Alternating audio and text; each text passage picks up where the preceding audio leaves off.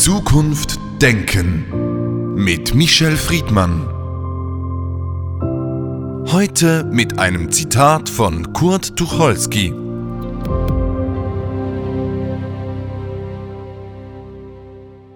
Streitende sollten wissen, dass nie einer ganz Recht hat und der andere ganz Unrecht. Michel Friedmann, Streit ist eigentlich elementar Teil der politischen, aber auch der kulturellen Kultur. Die Streitkultur und der Streit sind allerdings immer etwas verpönt in der letzten Zeit. Streit ist doch etwas, was Sie mit Inbrunst zelebrieren. Fühlen Sie sich alleine beim Streiten? Ganz und gar nicht, denn der Streit braucht mindestens einen anderen, mit dem man streiten kann. Und äh, ich finde, Streit hat etwas mit Leidenschaft, mit Neugier, mit Sinnlichkeit, mit Lust, mit vielen Fragen zu tun, die eigentlich das Leben sind. Ich glaube, dass Streit die Voraussetzung für Fortschritt ist. Ich glaube, dass Streit, also der Dialog, wo jemand etwas sagt und der andere wenigstens die Frage stellt, ob das, was der andere oder die andere gesagt hat, wirklich so ist, die These, dann ermutigt und ermuntert, weiter nachzudenken und nach Argumenten zu suchen, die natürlich sofort wieder streitig gestellt werden müssen. Ohne diese Widersprüchlichkeit und Widersprüche, die aufgedeckt werden, ohne dieses Fragezeichen des anderen in Frage stellen, und zwar nicht als Person, sondern in dem, was er denkt oder was sie sagt und wie es begründet wird, wären wir Menschen evolutionär nicht dort, wo wir heute sind. Übrigens, Wissenschaft lebt vom Streit, denn der Streit ist auch ein Wettbewerb der Ideen, ein Wettbewerb der Argumente, ein Wettbewerb der Genies. Und jeder von uns, der mit einem anderen in den Streit geht, hat diese Fähigkeit des Genies, weil das Fragezeichen an sich ist das Wunderbarste und Vollste, was der Mensch überhaupt kann. Sie haben jetzt klar und eindrücklich beschrieben, wie es sein könnte, nämlich dass durch, durch, den Streit ein Fortschritt entsteht, das bessere Argument gewinnt und nicht unbedingt die Person gewinnt. Wenn ich das und sagen darf, beim Streiten geht es nicht ums Gewinnen. Das wäre für mich eine Motivation, die ich als jedenfalls äh, nicht produktiv empfinden würde. Beim Streit geht es um den Versuch, das Suchen nach Antworten, auch das Suchen nach, wo ist eine Antwort noch nicht vollständig genug, wo gibt es einen Widerspruch, einen logischen Bruch. Äh, das Gewinnen ist äh, nicht einmal sekundär.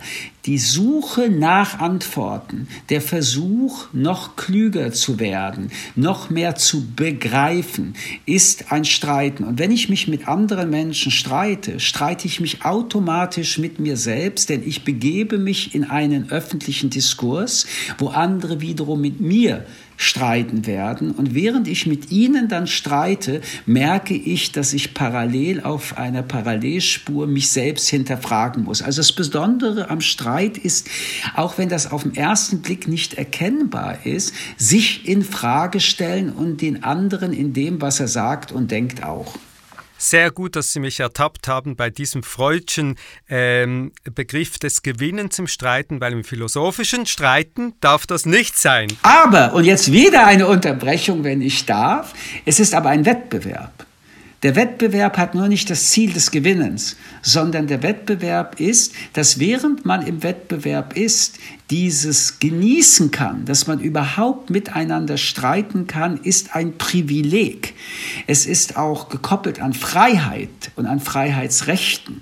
Und äh, die Freiheit des Geistes, die Möglichkeit des Denkens braucht das Dialogische, braucht den anderen Menschen im Spiegelbild akzeptiert beim philosophischen Streit. Es gibt aber auch den Streit zwischen Menschen und sprechen wir von Kindern, bevor die Philosophen werden, wenn sie nicht die Größten schon sind, dann streiten sie ja, weil sie doch ein wenig gewinnen möchten. Das heißt, der Streit und den Streit über den anderen ähm, zu erheben, hat etwas Natürliches. Ja, es ist etwas dem Menschen Gegebenes. Äh, es ist die Suche. Streiten bedeutet immer auch etwas suchen. In dieser Neugierde steckt was Konstruktives, aber der Streit kann auch etwas Destruktives haben. Er kann etwas sehr Autoritäres haben. Und äh, interessanterweise ist in autoritären Systemen das Erste, was verboten wird, der Streit. Denn Streit ist der Widerspruch. Und die Macht, die autoritär ist, mag kein Widerspruch Spruch. Wir sehen das jetzt gerade in Hongkong, wo ähm, die äh, Streitenden, in dem Fall die Demonstrierenden, ins Gefängnis äh, gebracht werden. In demokratischen, freien Gesellschaften ist der Streit eine äh, Selbstverständlichkeit, sie liegt im Demokratischen. Der Wettbewerb auch in den politischen Konzepten gehört dazu. Und vielleicht muss man, weil Sie von Kindern sprechen, dann doch noch eins ergänzen. Der Streit ist der Weg. Es gibt am Ende nicht die Wahrheit, weil wenn es sie gäbe, wäre der Streit beendet, sondern wir müssen lernen, und das ist der Unterschied zum Kind, dass niemand das Ausrufezeichen hat, sondern dass das äh, Fragezeichen immer wieder sich dynamisiert und im Fragezeichen der Prozess stattfindet. Und so gesehen ist der demokratische Streit ein Streit, in dem man auch erkennen kann, dass man unter Umständen sich nicht einigt. Es gibt noch etwas, was ich hinzufügen will. Im Streit des demokratischen und des philosophischen steckt die Bereitschaft, auf den anderen zuzugehen. Äh, wir nennen das im politischen den Kompromiss. Und ich glaube, dass der Kompromiss dann kein fauler Kompromiss ist, wenn er von zwei klaren Ausgangspositionen gegangen und gekommen ist. Und dass Politik auch im Streitigen nur möglich ist, wenn Kompromisse gesucht werden. Der faule Kompromiss ist die Entleerung sowohl der These als auch der Argumente, nur um das Ziel zu erreichen, ähm, zu repräsentieren. Streit ist also irgendwie Sauerstoff für eine funktionierende Demokratie. Hier in der Schweiz kennen wir die sogenannte Konsensdemokratie. Da ist der Streit eigentlich ein wenig verpönt. Man muss sich immer in der Mitte finden. Das ist eigentlich eine sauerstoffarme Demokratie, wenn man so will. Man kann sich das Leben auch einfach machen und gemütlich machen. Allerdings äh, sitzt man dann im Sanatorium und nicht mitten im Leben. Und nicht nur in der Schweiz, sondern bei vielen Menschen ist Streiten und Diskutieren etwas mühseliges und etwas, was auch negativ konnotiert ist. Man muss sich die Frage stellen, warum ist das so? Erstens, Streiten muss geübt werden, Streiten muss gelernt werden. Und beim Streit gibt es Regeln, deswegen nennen wir das auch Streitkultur. Das heißt, Menschen, die in einem Dissens miteinander umgehen, müssen ganz bestimmte Regeln im Konsens allerdings miteinander vereinbaren. Deswegen ist ein Streit mit Populisten nicht möglich, weil Populisten den wichtigsten Punkt dem Streitpartner aberkennen, nämlich die Augenhöhe, die Anerkennung, dieser Mensch sei, was das Streiten angeht, genauso möglich wie der Mensch, der mit mir in den Streit geht. Und solche Regeln sind unverzichtbar. Es gibt übrigens da Kulturen, wie zum Beispiel bei den Debating Clubs aus Oxford, wo sehr früh bereits solche Streitregeln aufgebaut wurden. Und ich würde das gerne noch mal ein, mit einem Satz ergänzen. Das Besondere an den Debating Clubs ist, dass die Gruppen, die dann miteinander zu streiten und zu diskutieren haben, oft gar nicht das repräsentieren, wofür sie stehen, sondern zufälligerweise das Pro oder das Contra eines Themas übernehmen müssen. Warum ist das so außerordentlich und was kann man daraus lernen? Streiten bedeutet immer auch Empathie, sich in den anderen hineinversetzen zu können, die Position des anderen so ernst zu nehmen wie die eigene und die Argumente ebenfalls so zu reflektieren wie die eigenen. Nur so entsteht Erkenntnis. Und das ist ein Ziel von Streit, danach etwas weiter zu sein als davor. Aber es braucht auch Mut, einen Streit oder sich auf einen Streit einzulassen ist ein Wagnis. Es gab mal diese berühmte Sendung Achtung Friedmann. Wer sich bei Ihnen in die Arena gesetzt hat, der musste schon einen gewissen Mut aufbringen, sich dieser Art des Streits auszusetzen. Ich glaube, dass im Demokratischen es überhaupt keinen Mut braucht, um ähm, sich zu streiten. Ähm, es kann sein, dass viele Menschen sich viel zu selten mit ganz klaren Regeln gestritten haben. Und das Streiten beginnt ja schon mit den Kindern, zu den Eltern. Was erleben Kindern? Wie streiten, diskutieren ihre Eltern? Wie reagieren Eltern auf in Frage gestellt werden? Denn Streit bedeutet immer auch, du wirst in Frage gestellt. Und wenn man das aber geübt hat, dann kriegt man keinen Muskelkater, wo auch immer man dann in den Streit geht. Und ich kann darauf nur hinweisen, es wurde und wird viel zu oft geschwiegen statt gestritten. Viel zu selten wird das Wort ergriffen um ein Veto einzusetzen und zu sagen, diese Diskussion, da möchte ich etwas dagegen halten. Und wenn man das ins Politische übersetzt, dann ist, weil Menschen nicht streiten wollen, weil Menschen unterstellen, streiten sei mutig, ähm, in vielen Systemen, aber auch in vielen Gesellschaften äh, das dann entstanden, was wir das Autoritäre nennen. Das Autoritäre kann nur verhindert werden oder aufgebrochen werden, wenn Menschen sagen, hier stehe ich und habe eine andere Meinung. Aber um es in der politischen Debatte mal zu belassen, die Zeiten, als Herbert Wehner und Franz Josef, Streit sich, äh, Franz Josef Strauß sich die Köpfe eingeschlagen haben im Diskurs, die sind vorbei, weil natürlich auch der Streit heute kontrolliert wird durch Kommunikationsberaten, PR-Agenturen. Das der offene Streit will ja gar nicht mehr so richtig stattfinden. Ich würde dem sehr widersprechen. Es findet extrem viel Streit, aber ohne Streitkultur statt. Das Internet ist äh, ein, ein, ein Streitort, in dem man äh, vorzüglich streiten könnte, weil man ja da auch in Kontakt mit der ganzen Welt wäre, um Gedanken auszutauschen. Aber die Voraussetzung, ich muss es noch mal sagen, von Streiten ist Zuhören und Anerkennung. Die Voraussetzung von Streiten ist, auf Argumente einzugehen und nicht nur auf persönliche Beleidigungen und Kränkungen. Das möchte ich nochmal hervorheben. Zur Streitkultur gehört der Respekt vor der Person, unabhängig von dem, was die Person sagt und wie sie es begründet. Und ich will das auch sehr klar an einem Beispiel sagen. Äh, sie können sich vorstellen, dass ich zutiefst gegen alle Positionen von Rechtspopulisten bin, aber ich erkenne natürlich dem äh, Individuum, ob das Herr Gauland ist oder ob das Herr Höcke ist, ähm, den Respekt gegenüber an, den ich jedem anderen Menschen auch entgegenzubringen habe. Das ändert nichts daran, jetzt werde ich inhaltlich, dass zum Beispiel Streiten mit Rassisten, mit Judenhassern äh, nicht möglich ist in der Kategorie der Streitkultur, weil die Position nicht streitfähig ist. Also wenn jemand sagt, ähm, alle Schwarzen vergewaltigen äh, weiße Frauen, dann gibt es keine Streitebene, weil an dieser These an sich bereits das Streitige ähm, nicht mehr anwendbar ist. Sie ist falsch, sie ist gelogen, sie ist voller Vorurteile und damit entzieht sie sich, und das ist ein sehr wesentlicher Punkt, einer argumentativen Fortsetzung, um eine These in ein Gespräch zu bringen.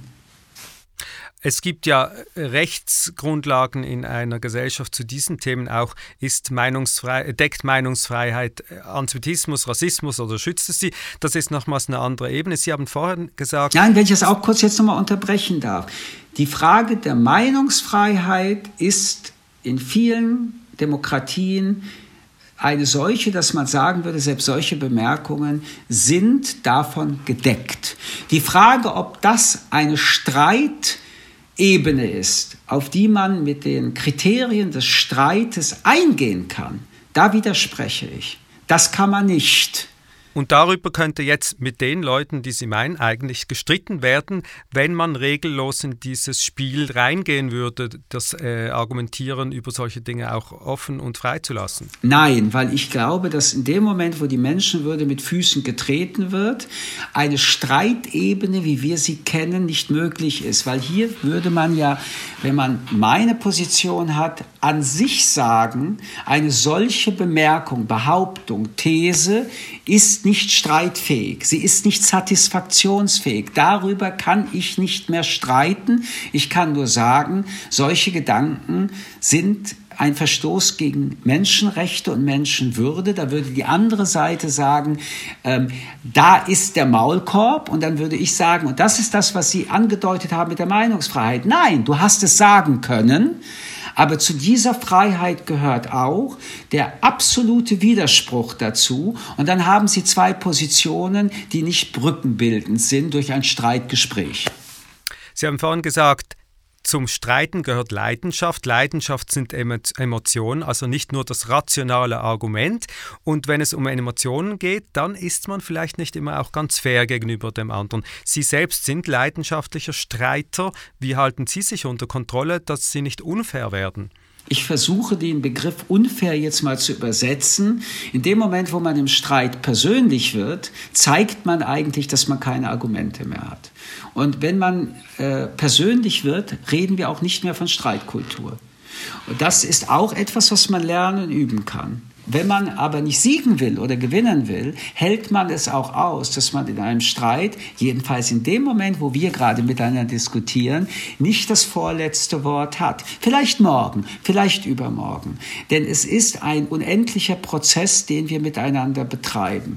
Aber Sie haben recht, wenn Sie erwähnen, dass äh, in dem Moment, wo wir mit persönlichen Aspekten versuchen, den Streit umzuleiten, dieser Streit jedenfalls nicht mehr konstruktiv ist. Ähm, lassen Sie mich dazu auch noch mal die Empathie erwähnen. Ähm, wenn wir miteinander empathisch umgehen, dann würden wir uns auf dieser Ebene auch nicht bewegen. Dass aber Affekte in einem Streit eine Rolle spielen, äh, ist nicht zu leugnen. Das zu üben, ist aber unsere Herausforderung. Dabei Fehler zu machen, das gehört dann auch zur Streitkultur, bedeutet dem anderen dann zu sagen, äh, sorry, das war nicht äh, der richtige Weg, aber lass uns bitte weiter streiten um die Sache. Im Moment haben wir eine sehr spezielle Situation. Die Parlamente haben zum Teil mit Notstandsrecht regiert in den letzten Monaten, nicht nur in Deutschland. Der Streit wird sozusagen ausgeklammert, das Parlament findet nicht statt. Was vermissen Sie in der Gegenwart in Bezug auf Streit? Also ich glaube, dass wir in der Gegenwart extrem viel streiten. Die Frage ist das Wie. Und wenn ich mir die Querdenker anschaue, die Corona-Leugner, die Impfstoffgegner, die Rechtsextremisten, wenn ich mir das alles anschaue, dann sehen wir, wie Streit nicht stattfinden sollte. Das ist nicht Streiten, das ist sich äh, der Realität verweigern und aus der Verweigerung sogar eine Heldentat formulieren. Ähm, in einer Gesellschaft wie unserer ist das wohlfeil, weil ich komme darauf zurück, selbst das kann jederzeit auf der Straße gesagt werden. Die Demonstrationen werden nicht aufgelöst, weil die Leute das sagen, sondern weil sie keine Masken tragen und keinen Abstand halten. Und im Netz können sie sowieso all diese kruden Theorien äh, verfolgen. Auf der anderen Seite diskutieren wir ja wie schon lange nicht mehr über alltägliche Fragen, die mit Corona-Regelungen zu tun haben. Politik ist sehr persönlich geworden. Politik ist sehr privat geworden, weil die Corona-Politik dringt in unser Alltäglichstes ein. Also die Frage, gehen wir ins Kino, gehen wir ins Café, dürfen wir Weihnachten zusammensitzen, was ist mit Chanukka, ähm, ist äh, die Synagoge offen, die Moschee offen. All das wird momentan von Millionen Menschen so unmittelbar erfahren wie selten zuvor. Das Problem der Debatte in Corona-Zeiten aber ist, dass das Phänomen an sich noch so unbekannt ist, dass wir über viel Spekulatives sprechen. Das heißt, die Debatte, der Streit, die Diskussion wird über ein Phänomen verhandelt, von dem wir extrem wenig wissen und von dem wir hoffen, dass wir es bald bewältigen, das aber unglaubliche Einschnitte in unseren Alltag hervorruft. Deswegen kommt das, was Sie eben angesprochen hatten, die Emotion weitaus mehr in den Vordergrund bei den Debatten, hilft aber nichts. Die einzige Möglichkeit, mit einer Krise umzugehen, ist, dass man anfängt, wieder rational, argumentativ und mit Vernunft eine Debatte zu führen. Jetzt schauen wir noch ein wenig in die Zukunft. Irgendwann wird auch diese Situation vorbei sein. Die Leute, die das jetzt hören, denken sich, oh, wo könnte ich noch besser streiten lernen? Gibt es ein paar Tipps von jenem, der doch fürs Streiten so bekannt ist? Also erstens, die Voraussetzung allen Streitens ist Wissen. Wenn ich nicht weiß, wovon ich rede, dann sollte ich begreifen, der Streit hat keine Zukunft für mich und für die anderen. Das Zweite ist ein wenig über das, was ich weiß, nachdenken.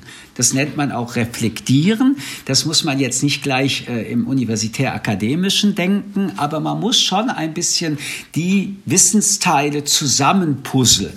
Und dann sollte man in der Tat etwas mehr vorbereitet sein auf Gegenpositionen. Ich finde das Streiten, das Spannendste am Streiten die Gegenposition ist. Ich bin immer neugierig auf den, der eine andere Meinung hat als ich. Und ich habe mir sehr oft zum Üben beigebracht, dass wenn ich mit jemandem diskutiere und eigentlich seiner Meinung bin, ich das Gegenteil erst einmal vertrete. Dadurch übt man und schärft man das. Ja, und dann sollte man Lust und Freude am Streiten haben. Ich kann immer nur sagen, wenn man den Mund nicht aufmacht, dann war man nicht da. Und schweigend gelebt zu haben, das finde ich ist ein trauriges Leben. Reden, miteinander sprechen, es auszuhalten, dass der andere oder die andere das Gegenteil dessen formuliert, glaubt, äh, umsetzt, ist kein Angriff auf mich. Es ist eigentlich eine Bereicherung, weil die Freiheit zu sagen, du hast doch nicht recht, die bleibt immer. Und wer ab und zu also für sein Ego das braucht, um zu sagen, diesmal habe ich recht, solange man nicht sagt, ich habe immer recht, sind wir auf dem rechten Weg. Michel Friedmann, vielen Dank für das Gespräch. Ich danke Ihnen. Zukunft Denken mit Michel Friedmann. Ein Podcast des jüdischen Wochenmagazins Tachles.